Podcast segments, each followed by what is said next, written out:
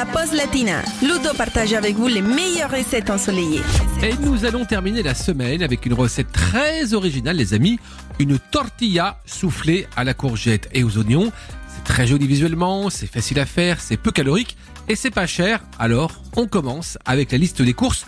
Pour 4 personnes, il va nous falloir 8 œufs, une courgette, un oignon, 10 grammes de beurre, du sel, du poivre et c'est tout.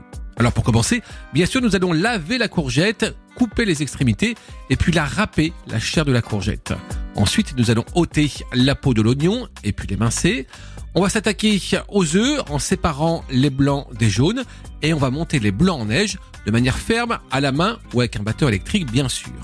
Maintenant, on va saler et poivrer les jaunes avant de les battre également au fouet.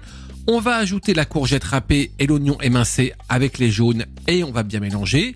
Et puis on va délicatement incorporer les blancs d'œufs et puis soulever un petit peu la masse pour essayer de garder le maximum de volume.